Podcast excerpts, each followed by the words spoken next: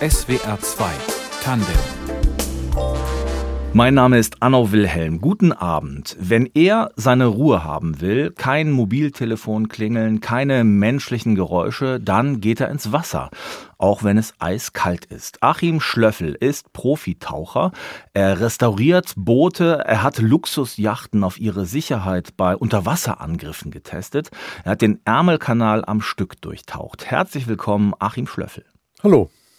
Sie waren schon 15 Stunden ohne Unterbrechung unter Wasser bei Höhlen, Tauchgängen. Wie lange halten Sie es denn über Wasser aus? Ähm, ja, 15 Stunden schaffe ich auch. Aber äh, die Taucherei ist schon ein essentieller Part meines Lebens und also mindestens einmal die Woche versuche ich immer noch ins Wasser zu kommen. Wo haben Sie zuletzt getaucht? Am Wochenende im Starnberger See. Und wie war's? Schön. Schön, genau das, was Sie eingangs gesagt haben, eine Zeit lang kein Telefon, keine E-Mails, einfach mal mit sich alleine sein. Ich denke, der eine geht joggen oder macht Yoga und für mich ist es halt äh, einmal in der Woche mindestens ein Tauchgang. Gibt es den Augenblick, in dem das Tauchen Sie so richtig gepackt hat?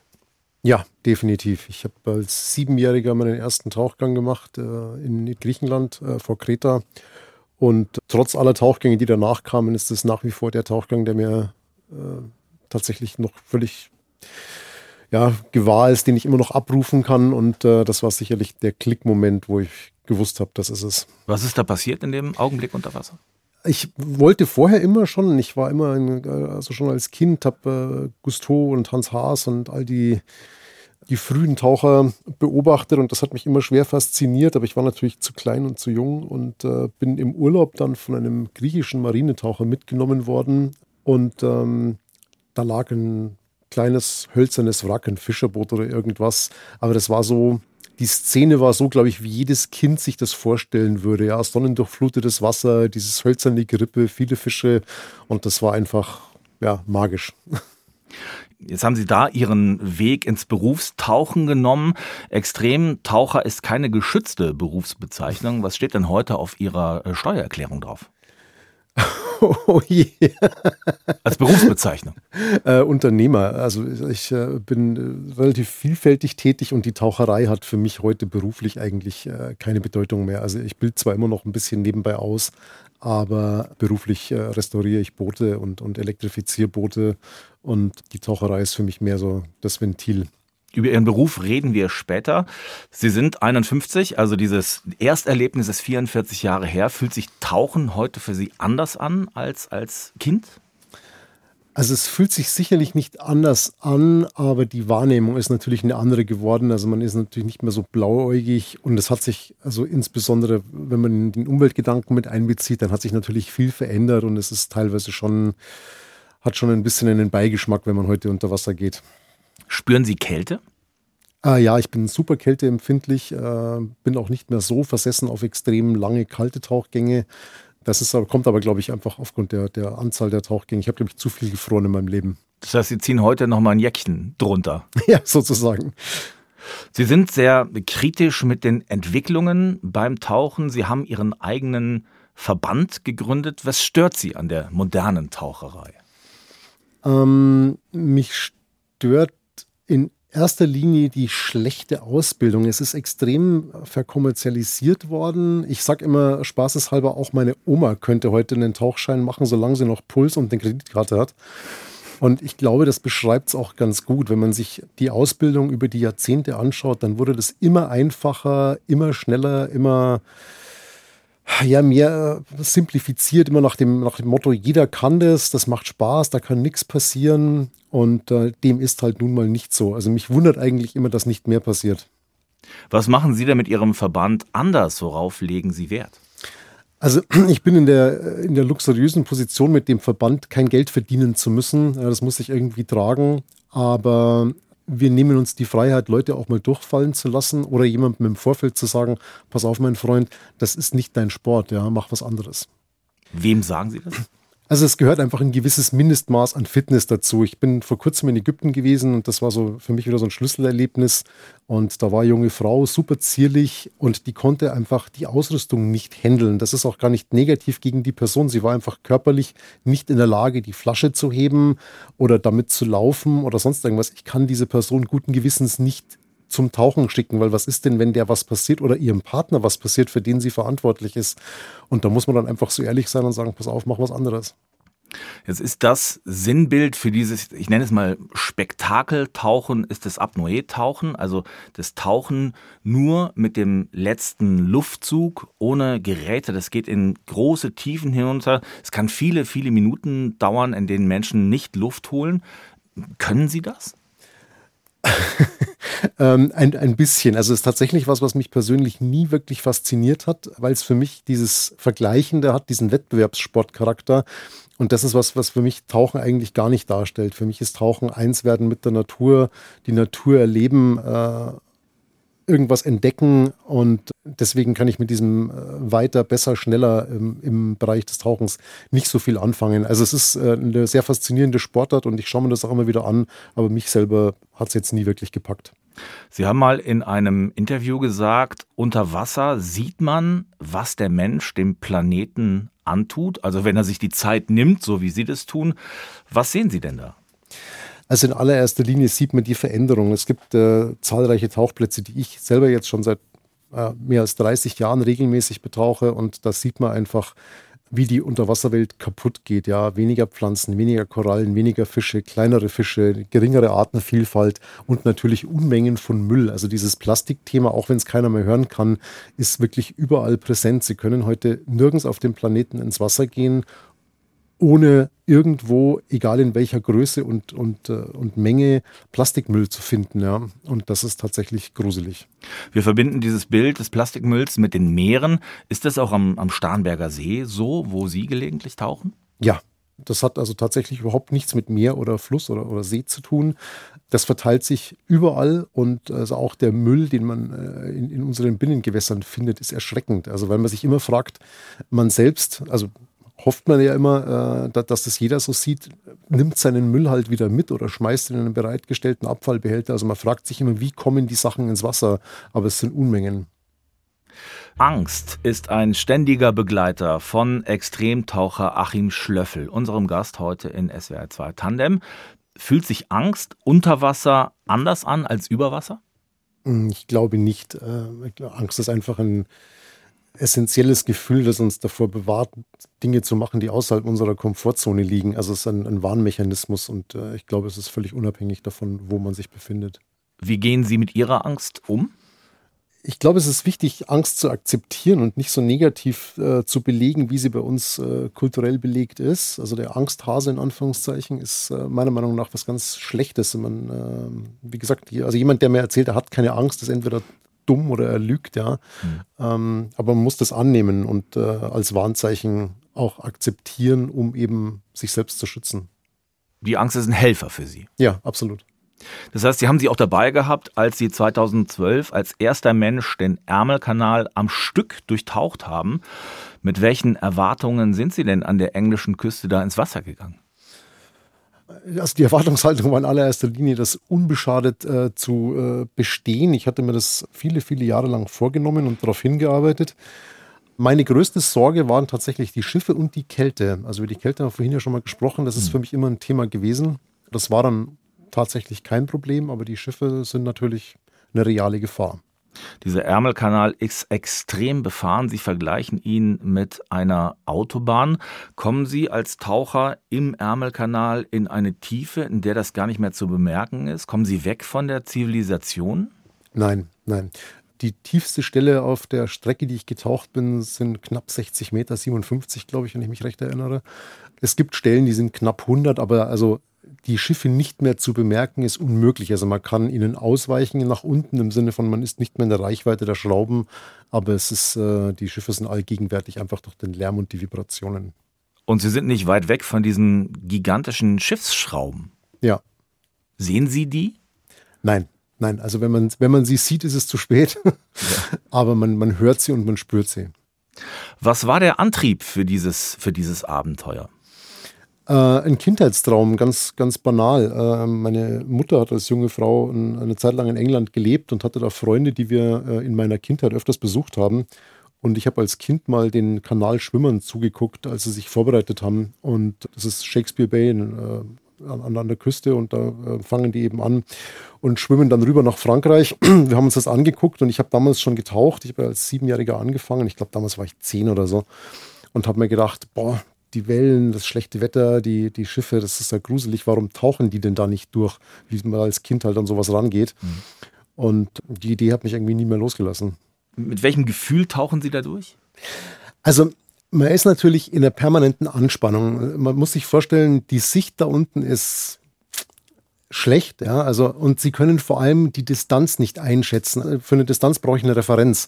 Wenn Sie heute durchs blaugraue Wasser fahren und keinen Referenzpunkt haben, ist nicht festzustellen, ob Sie zwei Meter, fünf Meter oder 20 Meter weit sehen. Das heißt, erst wenn Ihnen irgendwas in die Quere kommt, dann äh, bemerken Sie es. Ich war relativ schnell unterwegs. Ich bin ja nicht geschwommen, sondern habe einen sogenannten Scooter verwendet, also so ein propellergetriebenes Unterwasserfahrzeug. Mhm und war mit also über 100 Meter die Minute unterwegs. Das heißt, ich habe zum Beispiel mal einen Schifffahrtscontainer beinahe gerammt. Den habe ich halt auch in allerletzter Sekunde gesehen. Das heißt, man ist relativ beschäftigt. Ja, Zeit, Kompasskurs, Tiefe, das Gerät, das Atemgerät, das man kontrollieren muss. Und gleichzeitig immer die Anspannung, kommt da irgendwas im, im Dustern auf mich zu, dem ich ausweichen muss oder das potenziell gefährlich sein könnte. Sind Sie begleitet worden? Nein. Wir hatten angefragt, äh, weil diese Kanalschwimmer, die haben ein Boot und man darf den Kanal normalerweise mit Boot nicht kreuzen. Die hatten wohl vorher schon mal mit jemandem zusammengearbeitet, der das auch versucht hat. Und äh, als die Taucher gehört haben, haben die die Hände über dem Kopf zusammengeschlagen. Also wollen wir nichts mit zu tun haben. Das ist das letzte Mal schon schief gegangen. Tatsache ist auch, also eine Begleitung in dem Sinn ist nicht möglich. Und da sind wir bei dem Höhlentauchgang, den Sie eingangs erwähnt haben. Es hat ja immer wieder Versuche gegeben und die Leute haben immer versucht, nah an der Oberfläche zu bleiben, um eben Kontakt mit einem Begleitboot oder irgendeiner Versorgungsmannschaft zu halten. Und ich wollte das nicht, weil durchtauchen für mich heißt auf der einen Seite rein, auf der anderen Seite wieder raus. Wenn ich dazwischen auftauche, einen Tee trinke und mich von einem Arzt durchchecken lasse, dann bin ich ihn nicht durchtaucht. Ja. Und nachdem ich aus dem, vom Höhlentauchen komme, habe ich gesagt, gut, ich betrachte das eben als reale Höhlendecke. Ich kann eben nicht auftauchen und muss auf der, kann erst auf der anderen Seite wieder raus. Insofern war meine Planung ganz anders angelegt. Das haben Sie eben schon erzählt vom Starnberger See, wie viel Schmutz, wie viel Müll da ist. Wie sieht es denn im Ärmelkanal aus? Äh, schlimmer. also der Ärmelkanal ist die meistbefahrene Schifffahrtsstraße der Welt. Und wenn man, äh, egal ob jetzt in England oder in Frankreich, da an der Küste steht, dann sieht es eigentlich sehr malerisch aus. Also schöne Strände und Wasser und man fühlt sich eigentlich eher so ans Mittelmeer versetzt. Aber im Kanal selber merkt man dann schon, dass da nichts mehr ist. Also ich habe auf dem ganzen Tauchgang, der circa zwölf Stunden gedauert hat, einen Fisch gesehen und der war zehn Zentimeter lang. Hm. Und ansonsten sieht man unfassbar viel Müll und Dreck, der da rumschwimmt. Und ich bin also zweimal am Boden gewesen. Das ist alles schwarzer Schlick, viele Ölbrocken, äh, viel Zivilisationsmüll. Gruselig eine lebensfeindliche Umgebung. Ja. Sie sagen, Sie sind unter großen Schiffen durchgetaucht, Sie mussten sich vor den Schiffsschrauben natürlich in Acht nehmen. Wie hört man die? Das ist ein permanenter Lärm, also äh, Wasser überträgt Geräusche ja wesentlich besser als Luft. Und das Problem ist unter Wasser, Sie können die Richtung nicht bestimmen, weil der Schall viel schneller ist unter Wasser. Das heißt, das Richtungshören, wie wir es an der Oberfläche haben, haben, hat man nicht. Das heißt, der Schall ist überall um einen rum. Das heißt, das Geräusch ist nicht in der Richtung zuzuordnen. Und wenn man dann so Richtung Mittekanal kommt, dann wird es eben sehr, sehr, sehr laut. Und man spürt auch die Vibrationen. Diese, gerade die großen Schiffe, die Schrauben drehen ja nicht sonderlich schnell. Das heißt, das ist eher so ein floppendes Geräusch, sage ich jetzt mal. Das ist also ständig, wie wenn einen jemand, wie wenn man auf einer, auf einer Rüttelplatte stehen würde, so eine leichte Vibration. Jetzt raten Sie grundsätzlich von Alleingängen beim Tauchen ab, auch den Profis. Warum haben Sie es denn hier trotzdem allein getan? Im Ärmelkanal hätte mir sowieso keiner helfen können. Also wenn ich ein Problem gehabt hätte, die Oberfläche stand als Option nicht zur Debatte. Und das nächste ist, dass ich, wie vorhin gesagt habe, ich war mit diesem Scooter unterwegs. Ich mhm. hatte ein redundantes Atemgerät dabei, also technisches Versagen hatte ich durch Redundanz abgedeckt. Ich hatte alles doppelt dabei. Und ansonsten, also wenn ich jetzt, ich sage es jetzt mal ganz plump, einen Herzinfarkt bekommen hätte oder irgendwas, dann hätte mir ein Partner auch nicht helfen können. Über das Handwerk des Extremtauchers sprechen wir nach Deep Purple Highway Star. Das ist Ihr Wunsch, Ihre Musik und Sie machen auch selber welche. Äh, ich habe früher sehr intensiv Gitarre gespielt, ja, aber inzwischen eigentlich nur noch Hausgebrauch mit meinen Söhnen.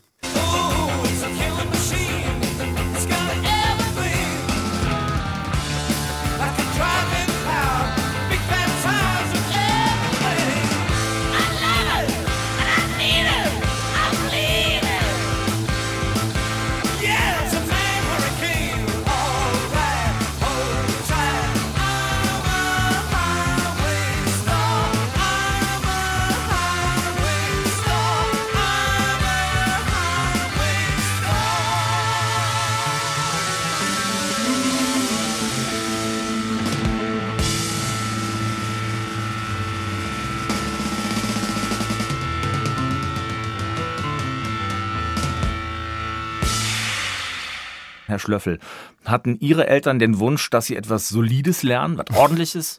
Ja. Und was? Das ist, glaube ich, was völlig egal, aber Sie hätten sich, glaube ich, einen bürgerlicheren Lebensweg gewünscht. Haben Sie sich anfreunden können mit Ihrem Weg? Ähm, sehr spät, aber ich glaube, inzwischen ist es okay. Wie gehen Sie denn um mit den Sorgen, die sich andere um Sie machen?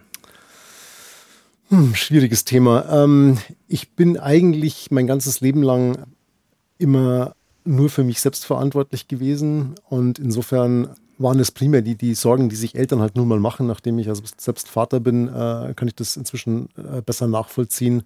Aber ich habe nach dem Ärmelkanal äh, bin ich ja nochmal Vater geworden. Ich habe äh, zwei Söhne, die jetzt zehn sind, Zwillinge. Und äh, seitdem haben die extremen Sachen auch sehr nachgelassen. Also insofern muss man sich da eigentlich auch keine Sorgen mehr machen. Also Sie haben die Sorgen der anderen dann schon nachvollziehen können. Was werden Sie denn Ihren Kindern raten, wenn für die die Berufswahl ansteht? Die sind jetzt zehn, die beiden. Ja, ja, richtig.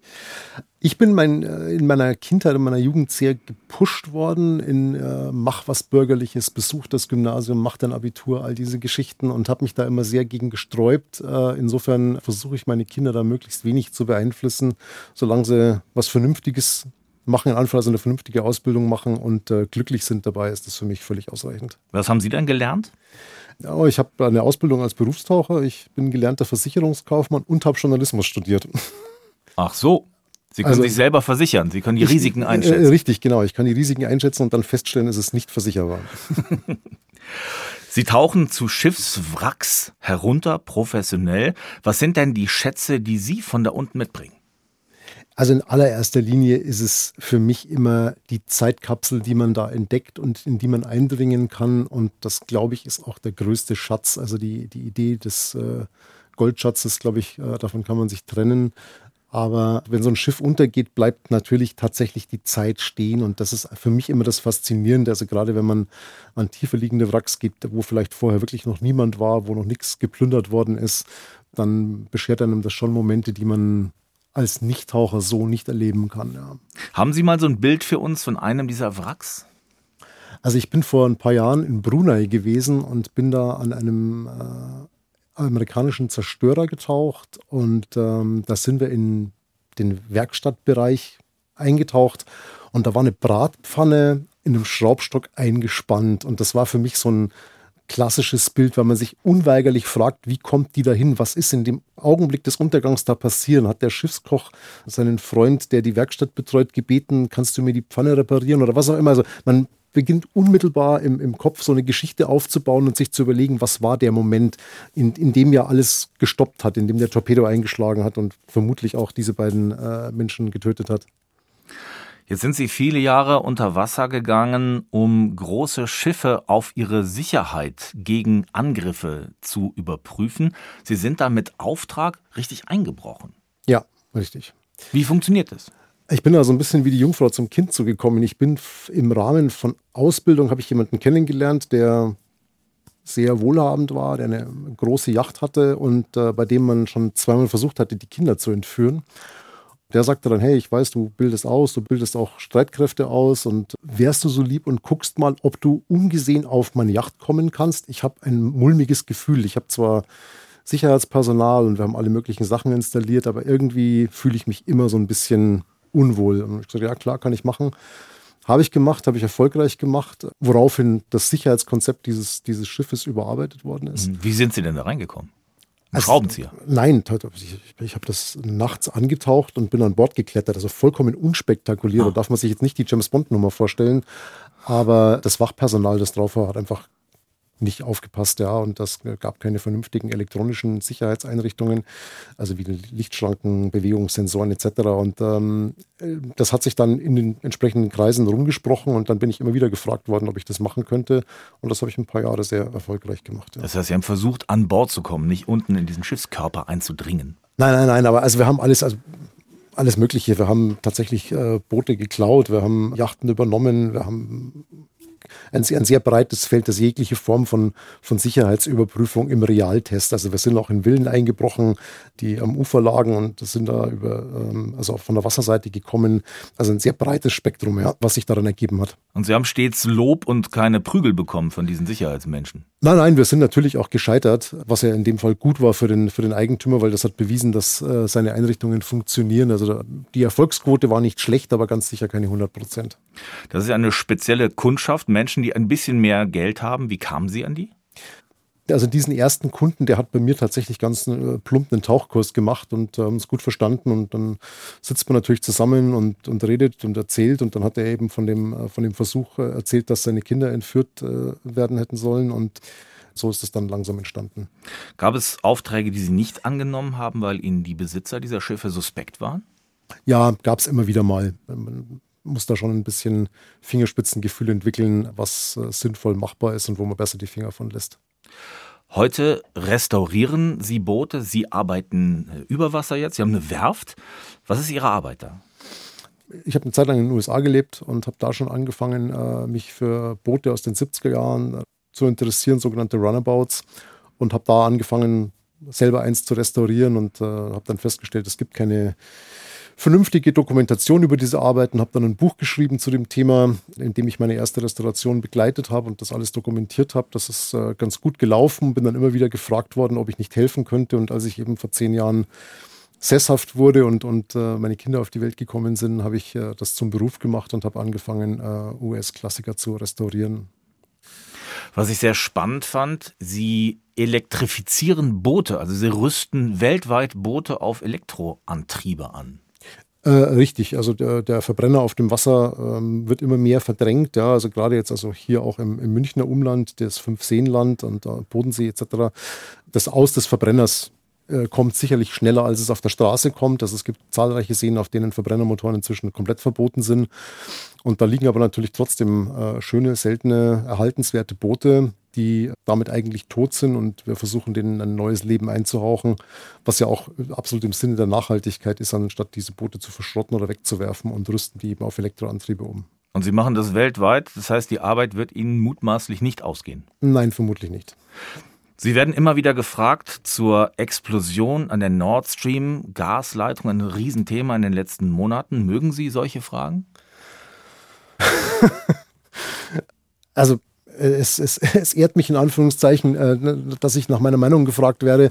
Unterm Strich kann ich da nicht viel zu sagen. Also ich, die, die spezifische Frage, die immer wieder aufkam, äh, ob ich glaube, dass ein Taucher in der Lage gewesen wäre, den Sprengstoff dort anzubringen. Und die klare Antwort war ja.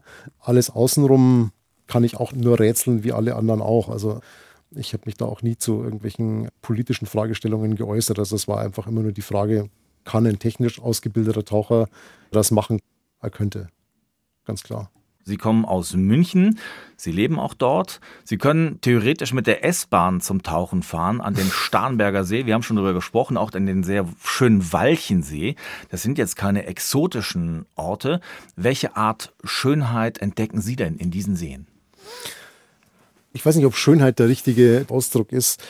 Grundsätzlich ist es egal, wo ich tauche, immer das, das Gefühl der Schwerelosigkeit und einfach des Abschaltens und äh, man kann in jedem Gewässer seine, eigene Schönheit entdecken. Ja, also der Walchensee hat wunderschöne Steilwände, wo dieses Gefühl des Fliegens und Schwebens natürlich viel eindrücklicher zum Tragen kommt, vor allem weil es auch sonst nichts zu sehen gibt.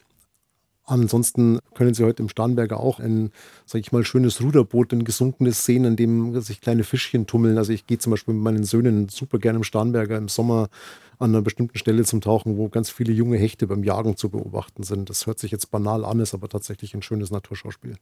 Wie jagen Hechte? Sie lauern und wenn ein kleiner Fisch vorbeikommt, dann macht's Haps und er ist weg. Wie lange dauert so ein Tauchgang mit Ihren Söhnen dann? Ja, dreiviertel Stunde, Stunde. Wenn ich ganz neu anfange mit Tauchen und das auch erleben will, wie soll ich das am besten anstellen? Schicken Sie mir eine E-Mail. und wenn Sie gerade tauchen gehen irgendwo auf der Welt, wie kann ich noch beginnen? Was, was sind die wichtigsten Schritte so am Anfang? Also Spaß beiseite, der, der, der wichtigste Punkt ist, äh, einen Ausbilder zu finden, der das ernst nimmt und der nicht nur schnell einen Kurs durchziehen möchte. Also wir haben ja eingangs darüber gesprochen, Es ist voll, aus meiner Sicht völlig unabhängig des Ausbildungsverbandes. Äh, die, die Ausbildungsmaterialien sind alle eigentlich gut. Die Frage ist immer, was macht der entsprechende Ausbilder draus? Also wie viel Erfahrung hat er selbst? Wie viele Leute hat er ausgebildet? Was macht er? Also taucht er tatsächlich selbst? Ich sehe immer wieder Tauchlehrer, die tatsächlich selber nicht tauchen, sondern nur ausbilden. Mhm was aus meiner Sicht eine schlechte Eingangsvoraussetzung ist. Also der muss mittauchen oder sie muss mittauchen. Gibt es noch so eine Beobachtung, wenn Sie sagen, das, darauf bitte achten? Ich vergleiche das immer gern mit Fallschirmspringen. Sie würden heute nie im Leben einen Fallschirmkurs oder einen Fallschirmsprung buchen mit jemandem, den Sie nicht hundertprozentig vertrauen, der Ihnen nicht seriös und kompetent vorkommt. Beim Tauchen sehe ich das aber leider sehr, sehr oft. Da ist es tatsächlich, ah, das ist 100 Euro billiger, dann gehe ich dahin. Tatsächlich kann es aber genauso tödlich sein, ja. Und ich meine, es muss ja nicht bei der Ausbildung was schief gehen, aber schlecht ausgebildet und dann von alleine gelassen und, und uh, unabhängig unterwegs da kann es dann halt zu Situationen kommen, die mit einer vernünftigen Ausbildung vermieden werden hätten können. Wir haben schon gesprochen über den Verband, den Sie gegründet haben, mit dem Sie auch selber ausbilden. Was ist Ihr erster Punkt in der Ausbildung? Wasseraffinität. Ich sehe immer wieder Leute, die meiner Meinung nach nicht ins Wasser gehören. Also ich, äh, ich teste meine Schüler immer als allererstes, haben sie überhaupt eine Beziehung zum Wasser? Oder nicht. Ähm, das kann ganz profan sein, wenn wir in einem Schwimmbad sind, ich werfe irgendwas ins Sprungbecken und sage, hol's mir hoch, keine Tauchmaske, kein gar nichts, spring rein. Und wenn einer springt und das hochtaucht mit einem strahlenden Gesicht, dann weiß ich, dass er dass er gerne ins Wasser geht. Ähm, also ich hatte in der Vergangenheit immer wieder so Pärchen. Er ist der Taucher mhm. und sie muss jetzt auch tauchen. Das Schlimmste, was es gibt, ja. Das ist ja wie beim Seepferdchen, wo man aus hüfthohem Wasser einen, einen Ring holen muss. ja, so ähnlich. Und wer mit wer griesgrämig hochkommt, da sagen sie auch, lass es besser bleiben hier mit dem Tauchen. Ja, oder man hat dann einfach Leute, die sagen, ah, aber da werden ja die Haare nass oder äh, ich kann die Augen unter Wasser nicht aufmachen oder muss ich da reinspringen, dann weiß ich sofort, äh, okay, ob Wasser so das Richtige ist. Ich meine, das heißt ja nicht sofort Schluss aus, geh nach Hause, aber dann, dann äh, kann man das schon ein bisschen besser einschätzen. Sie sind jetzt Anfang 50. Wie oft gehen Sie noch tauchen? Also ich versuche einmal die Woche, das klappt leider nicht immer, aber ähm, ja, das ist so das Ziel. Wo am allerliebsten? Ich kann gar keinen speziellen Platz nennen. Irgendwas, wo es etwas zu entdecken gibt, wo noch keiner vorher war. Was sind denn so Orte, die noch zu entdecken sind auf der Erde, unter, unter Wasser?